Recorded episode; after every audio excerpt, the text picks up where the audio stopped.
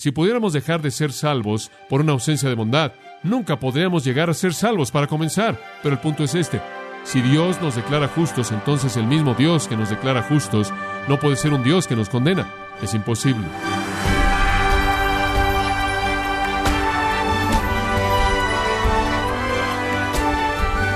Bienvenido a esta edición de su programa Gracias a vosotros con el pastor John MacArthur. Si ofrece a una persona con hambre una pieza de fruta o un pan, no dudaría en aceptarlo y comenzar a comer.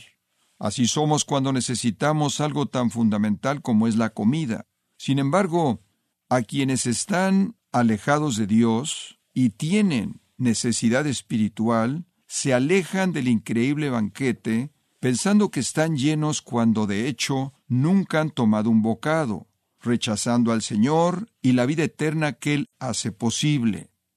Nos da gusto que nos acompañe cuando el pastor John MacArthur da inicio a esta serie titulada Garantizado por la eternidad, en gracia a vosotros.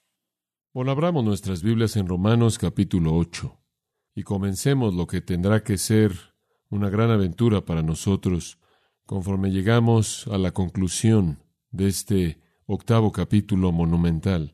Y honestamente, uno pensaría que Pablo ya había dicho todo lo que podía ser dicho acerca de la seguridad del creyente.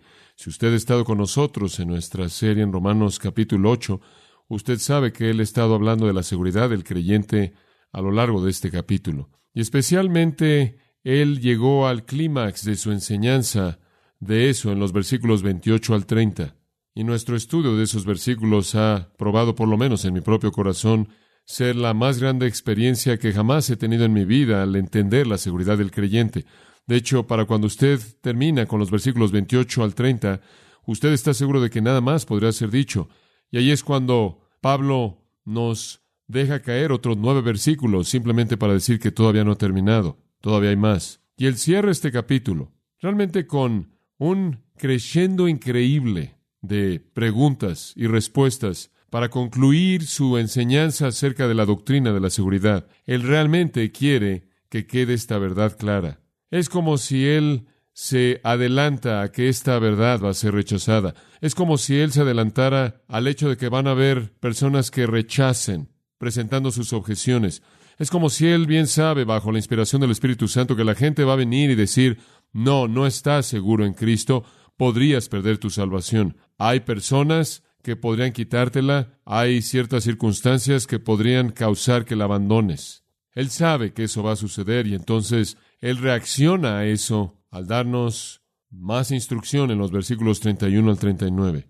Y aunque es parte de su argumento, se presenta como un gran crescendo, un gran himno triunfal de seguridad. Pero no es tan solo emoción y no es tan solo alabanza, también es una parte muy importante de su presentación. Ahora, conforme los argumentos se han estado apilando para mí de cualquier manera, llegó a un gran clímax en los versículos 28 al 30, pero no ha terminado. Ahora viene la coup de gras, y él asciende inclusive más allá de eso a lo largo de este gran himno de triunfo, este gran himno de seguridad, y es el elemento final en su presentación. Ahora esto es lo que él hace.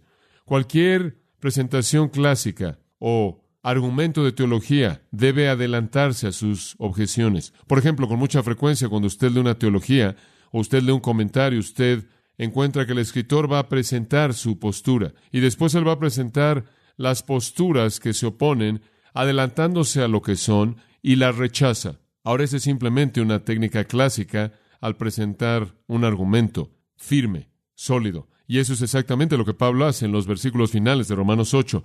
Él se adelanta a las objeciones que podrían venir y las responde a todas y literalmente desarma al enemigo. Él toma el argumento de la boca del enemigo, lo expresa y lo desarma. Y por lo tanto calla cualquier persona que de manera posible lo rechace. Ahora todo comienza con la pregunta, observa el versículo 31, y difícilmente necesita un bosquejo aquí porque usted es llevado a lo largo de esto de manera tan clara por el texto mismo. ¿Qué pues diremos a esto? Ahora esa es la pregunta. ¿Cuál es nuestra respuesta? Digo, acabamos de oír la realidad increíble, increíble para la mente humana, que todas las cosas operan para el bien de aquellos que aman a Dios, aquellos que son los llamados según su propósito, porque Dios ha echado a andar que Él tiene a toda persona que Él ha planeado por su conocimiento anticipado en la eternidad pasada para que sea glorificada en la eternidad futura.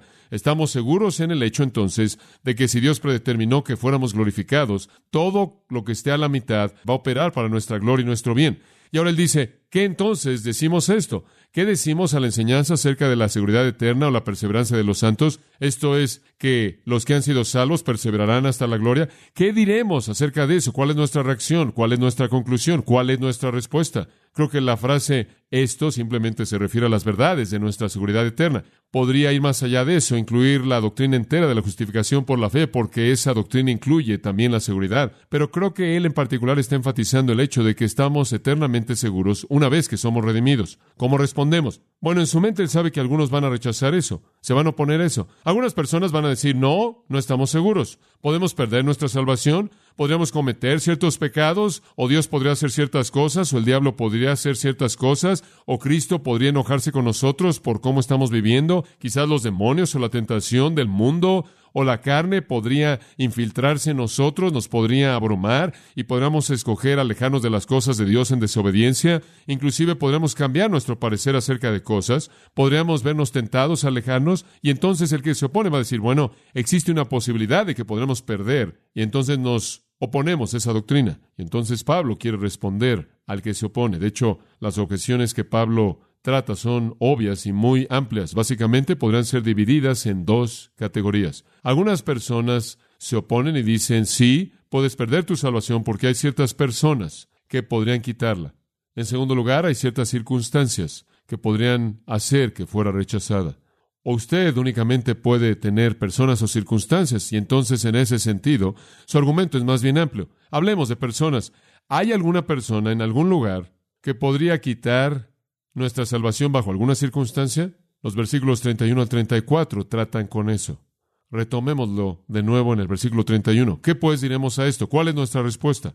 Bueno, quizás alguien podría venir y decir, bueno, Dios podría siempre quitarla, o quizás el diablo podría quitarla.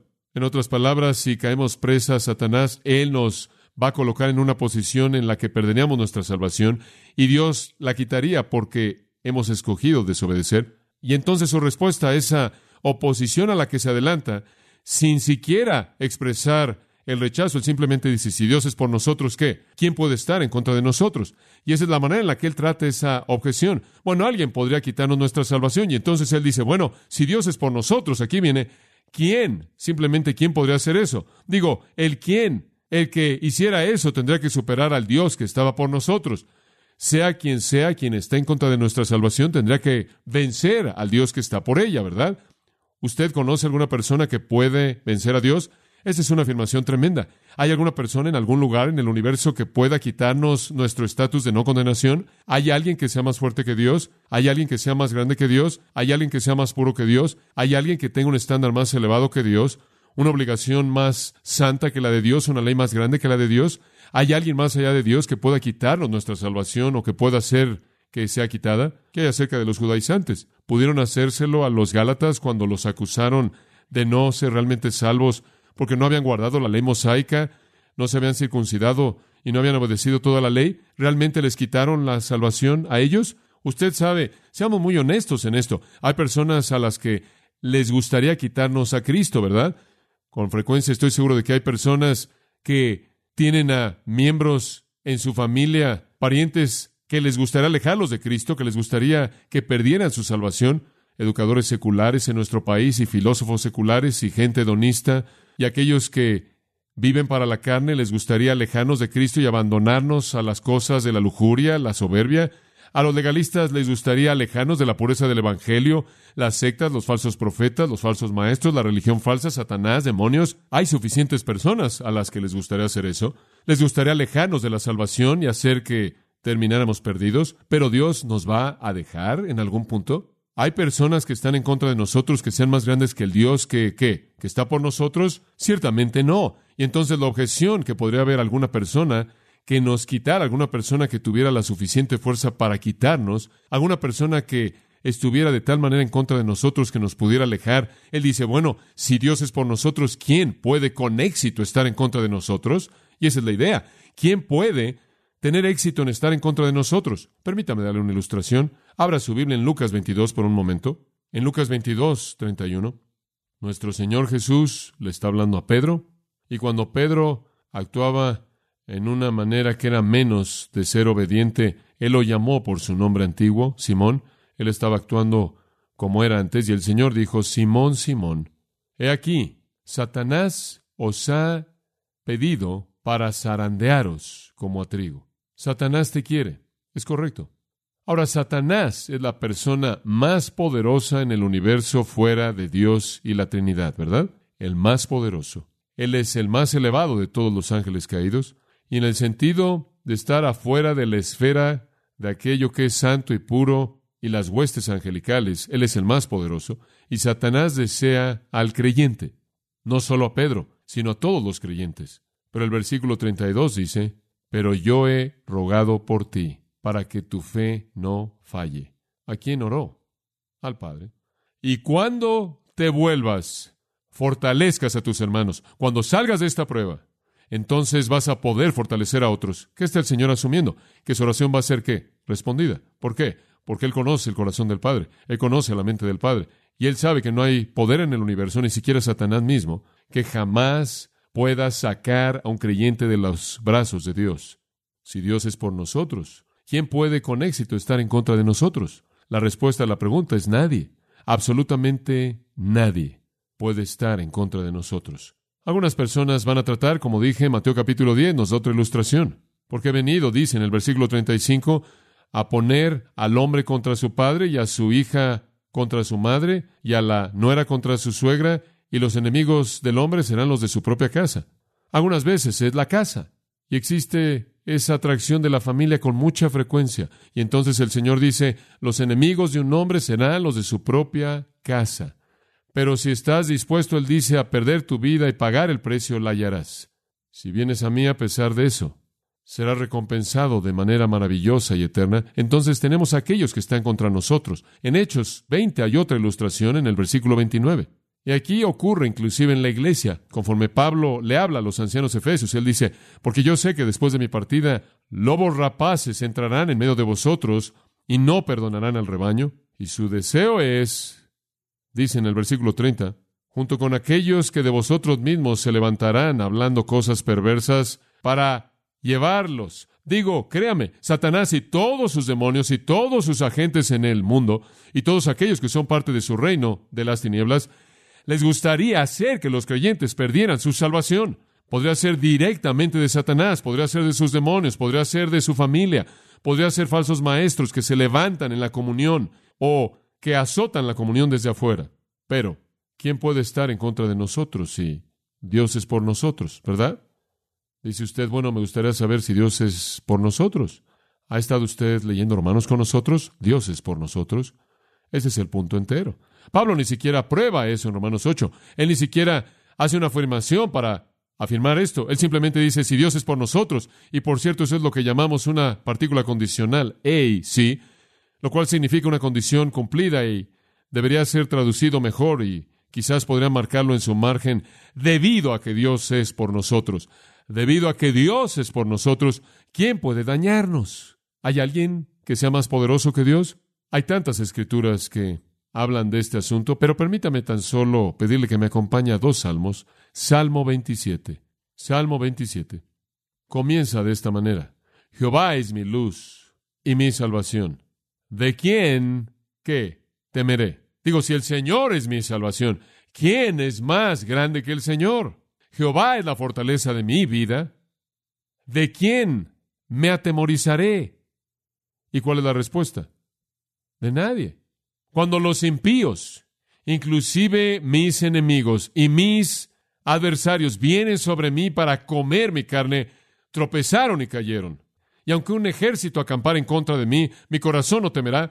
Aunque la guerra se levantara en contra de mí, en esto tendré confianza. Una cosa he deseado de Jehová, esa buscaré, que esté en la casa de Jehová todos los días de mi vida, para mirar la belleza de Jehová e inquirir en su templo. En otras palabras, él dice, cuando vine al Señor y vine en estos términos que toda mi vida estaría en su presencia, que todos mis días estaría morando en la casa de Jehová, que siempre vería su belleza, y vine a Él en esos términos, y Él me recibió en esos términos, esa es la implicación, y entonces no tengo temor. Versículo 5, porque en el tiempo de angustia Él me esconderá en su pabellón, en el secreto de su tabernáculo Él me esconderá, Él me establecerá en una roca. En otras palabras, no hay manera en la que tú puedas llegar a este hombre. Él está protegido. Él está aislado, Él está cubierto y entonces ahora mi cabeza se levantará sobre mis enemigos que me rodean, por lo tanto ofreceré en su tabernáculo sacrificios de gozo, cantaré sí, cantaré alabanzas a Jehová. Qué gran pensamiento. Y él cierra en el versículo 14 al decir, espera en Jehová, tened ánimo, y él fortalecerá vuestro corazón. Espera, digo yo, en Jehová, ¿Tiene usted un corazón débil? ¿Siente que quizás se vuelve en contra del Señor en momentos de duda? Espere en el Señor. Él fortalecerá su corazón. Él nunca deja los suyos y nadie es más poderoso que Él. Vaya al Salmo 46. Salmo 46. El versículo 1 dice, Dios es nuestro refugio y fortaleza, nuestro pronto amparo en las tribulaciones. Por tanto, no temeremos, aunque la tierra sea removida y aunque los montes sean arrojados en medio del mar, aunque las aguas rujan y bramen, aunque los montes se sacudan. No tememos eso. Versículo 10. Estad quietos. Conoced que yo soy Dios. Seré exaltado entre las naciones, seré exaltado en la tierra. Jehová de los ejércitos está con nosotros. El Dios de Jacob es nuestro refugio. Él es por nosotros. Quiero que observe el capítulo 40 de Isaías. Palabras tan consoladoras. El 40 de Isaías. Dice, él es el que se siente en el versículo 22, Él es el que se siente en el círculo de la tierra. Y los habitantes de la tierra son como langostas que estiran los cielos como una cortina y los estira como una tienda para morar, que hace que los príncipes sean nada. Él hace de los jueces de la tierra como vanidad, sí. No serán plantados, sí. No serán sembrados, sí. No establecerán su raíz en la tierra y él también soplará sobre ellos y se secarán y el viento los llevará como jarasca. ¿A quién me asemejaréis? ¿O a quién seré semejante? ¿Cuál es la respuesta? A nadie, a nadie. Entonces levantad vuestros ojos en alto y mirad quién creó estas cosas, quien llama a sus ejércitos por nombre. Él los llama a todos por nombres. Tal es la grandeza de su poder y la fuerza de su dominio. Versículo 28. ¿No habéis sabido, no habéis oído que el Dios eterno es Jehová, el creador de los fines de la tierra, no desmaya ni desfallece con cansancio? No hay quien escudriñe su entendimiento. Él da esfuerzo alcanzado, y a los que no tienen fuerzas, Él multiplica la fuerza. Los muchachos se fatigan y se cansan, los jóvenes caminan y se caen, pero los que esperan en Jehová tendrán nuevas fuerzas. Levantarán alas como las águilas, correrán y no se cansarán, caminarán y no desmayarán. La fortaleza está ahí para los que son débiles y están cansados, porque ¿quién es como su Señor? Él dice nadie. Dios es por nosotros. Romanos capítulo 3, versículo 21 al capítulo 8, versículo 30, toda esa sección entera nos dice que Dios es por nosotros. Dios es por nosotros. Él envió a su Hijo para redimirnos. Dios nos ha amado de tal manera que su Hijo vino al mundo para comprar nuestra salvación. Dios es por nosotros, y debido a que Dios es por nosotros, nadie, en ningún momento, bajo ninguna circunstancia, puede con éxito estar en contra de nosotros. En últimas, subráyalo en algún lugar, si es tan amable, en últimas somos invencibles. En últimas somos invencibles. Me encanta lo que Dios le dijo a Abraham en el capítulo 15, creo que es el versículo 1 yo soy tu escudo. Tremendo. Un escudo sale enfrente del soldado para desviar lo que le arrojan para que nunca toquen al soldado. Dios dice, voy enfrente de ti, soy tu escudo. Y Dios le había dicho a los hijos de Israel en varias ocasiones, cuando salgan a la batalla, voy enfrente de ustedes. Esa es la razón por la que con tanta frecuencia, cuando pelearon el coro, iba enfrente del ejército, si usted se puede imaginar eso, porque Dios estaba al frente. El ángel le dijo a Gedeón, Jehová está contigo, Jehová está contigo. Todos me han dejado, dijo Pablo, pero el Señor estuvo a mi lado. Y Dios dijo, usted recuerda, no temas, Pablo, porque yo estoy contigo. Oh, qué consuelo, qué consuelo. No temas, porque yo estoy contigo. ¿Se acuerda usted de la palabra del Antiguo Testamento? No teman, porque los que están con nosotros son más de los que están con ellos. Dios es por nosotros. Dios es por nosotros. ¿Quién puede estar en contra de nosotros? Y tener éxito? Absolutamente nadie. Absolutamente nadie. Qué confianza tan tremenda. Ahora observa el versículo 32. El que no escatimó ni a su propio Hijo, sino que lo entregó por todos nosotros, ¿cómo no nos dará también con él todas las cosas? Ahora alguien podría venir y decir, oh sí, Dios te va a proteger siempre y cuando Él esté por ti, pero Dios podría dejar de estar por ti. Digo, ¿quién va a decir que Dios no va a ver y va a decir, este hombre causa más problemas de lo que él vale la pena guardar? Si yo hubiera sabido esto cuando entré, no habría aceptado. Digo, si vamos a creer que los hombres van a ser salvos por su propio acto y es simplemente Dios el que responde al acto de ellos, quizás Dios responde finalmente al decir, realmente no están viviendo como quiero, simplemente los voy a rechazar de nuevo, quizás Dios es el que lo va a hacer, quizás Dios es la persona que pueda quitarnos nuestra salvación, Dios es la persona que podría rechazarnos. Digamos, usted sabe, no eres lo suficientemente bueno para mantenerte, no eres lo suficientemente bueno para quedarte aquí, has pecado y has sido desobediente y demás, y realmente no puedes quedarte, vas a irte, te lo di y te lo voy a quitar. Y entonces en el versículo 32 él dice, mira, el que no escatimone a su propio Hijo, sino que lo entregó por todos nosotros, ¿cómo no nos dará también con él todas las cosas? Digo, si él tuvo que entregar a su Hijo para salvarnos cuando éramos pecadores miserables, ¿no cree usted que él va a hacer cosas menores para mantenernos ahora que estamos adentro? Digo, si Él tuvo que hacer la cosa más grande para redimirnos, ¿acaso Él va a hacer lo que es menor de eso para guardarnos? Es un argumento muy típico de Pablo, es un argumento de lo más grande a lo más pequeño. Eso es esencial en su identidad, es muy típico. Y Él está diciendo, si Dios nos amó lo suficiente cuando éramos pecadores miserables, viles, dar a su único Hijo en la cruz para redimirnos, ¿acaso Él no dará cosas menores que el regalo de su Hijo para guardarnos?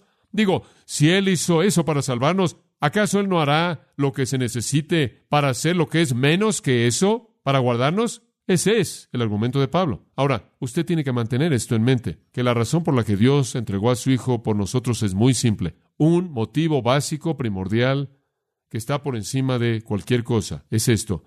Porque de tal manera que amó Dios, que Él dio a su Hijo unigénito. Juan 3:16. Dios entregó a su Hijo porque Él amó. Y Él nos amó cuando éramos miserables. Él nos amó cuando lo odiábamos. Él nos amó tanto que Él dio la cosa más grande que Él podía dar. Él se dio a sí mismo en la forma de su Hijo, en la cruz. Su amor es tan fuerte. Su amor va mucho más allá de nuestra capacidad de concebir que Él entregó a su Hijo para salvarnos. ¿Acaso el amor que hizo eso no hará cosas menores para mantenernos? como perdonar nuestros pecados? Como puede ver el Padre, habiendo entregado lo máximo en nuestra salvación, el Padre, habiendo entregado lo mejor en nuestra salvación, no conoce una manera de retener el resto. Él no conoce manera alguna de retenerlo. Habiendo entregado lo mejor, ¿cómo es que Él va a entregar lo menos? Hacer eso. Desafiaría la naturaleza de su amor que dio lo máximo para comenzar y también desharía la obra que Cristo hizo. Digo, ¿usted cree que realmente Dios entregaría a su Hijo para morir en una cruz para redimir a hombres y después quitaría la salvación por la que el Hijo pagó el precio para comprar? Difícilmente, difícilmente. Quiero que observe el versículo 32. El que no escatimó ni a su propio Hijo, sino que lo entregó por todos nosotros, ¿cómo no nos dará también con Él todas las cosas? Si Él hizo eso para salvarnos, ¿no hará lo que se necesite, que es menos que eso para mantenernos? Pase a Génesis 22 y a un pasaje conocido. Es un pasaje de Abraham e Isaac.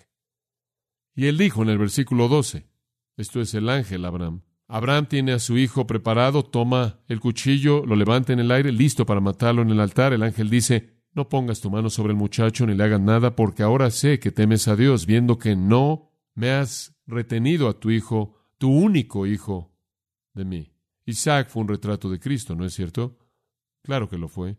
Isaac fue un hijo único. Isaac fue un hijo de la promesa. Isaac fue uno en quien todas las naciones de la tierra serían benditas. Isaac fue uno a través de quien en última la salvación vendría. E Isaac iba a ser ofrecido como un sacrificio en la muerte. Y así como Abraham no retuvo a su hijo Isaac, Dios no retendría o libraría a su Hijo Jesucristo. El paralelo termina en ese punto, porque Isaac fue librado, y la analogía se convierte en una analogía de comparación y contraste. En el versículo 15, el ángel de Jehová llamó a Abraham del cielo por segunda vez y le dijo, Por mí mismo he jurado, dice Jehová, que porque has hecho esto y no has retenido a tu hijo, tu hijo único, y él procede a decir, aprecio tu disposición maravillosa de entregar a tu hijo y serás bendecido por eso. Pero no tienes que hacerlo porque en el versículo 13 Dios proveyó otra ofrenda. Y entonces el paralelo, en un sentido, termina en ese punto y se convierte en una analogía de comparación y contraste. Cuando llegó a Dios Padre, Él fue como Abraham, dispuesto a entregar a su Hijo, no librando o escatimando a su Hijo. Ahora de regreso a Romanos 8:32. Entonces Él dice, el que no escatimó, no retuvo. ¿Acaso Isaías no es en el 53 en donde Él dice que agradó a Jehová herirlo? Agradó al Señor herirlo y dice Él, Él, el Señor, lo puso, esto es a Cristo, en tristeza. Dios no libró nada, Dios no mitigó el juicio, Dios no contuvo su furia.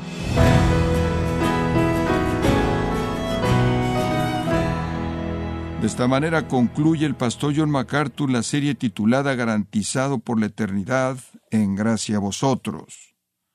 Grace Community Church, bajo el liderazgo de John MacArthur, ha organizado la conferencia en español Expositores 2018 los días viernes 28 y sábado 29 de septiembre en Son Valley, California.